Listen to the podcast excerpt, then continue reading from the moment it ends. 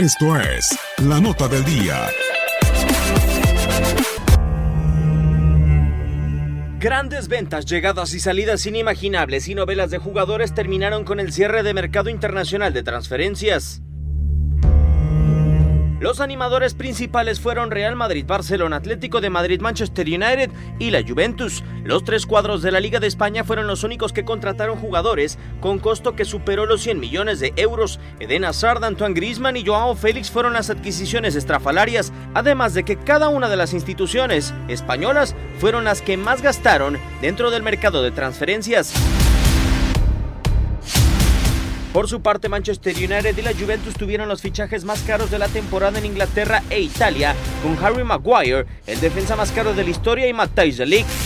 El principal animador en el último día dejó de ser Real Madrid. Paris Saint-Germain fue el protagonista con los arribos de Keylor Navas y Mauro Icardi. La Premier League fue de las cinco principales ligas la que mayor cantidad de dinero desembolsó, con más de 1.500 millones de euros. España segunda superó por primera ocasión en su historia los mil millones, en tanto que la Serie A fue la tercera. Final la polémica, rumores y novelas, se cerró la chequera y el mercado de fichajes.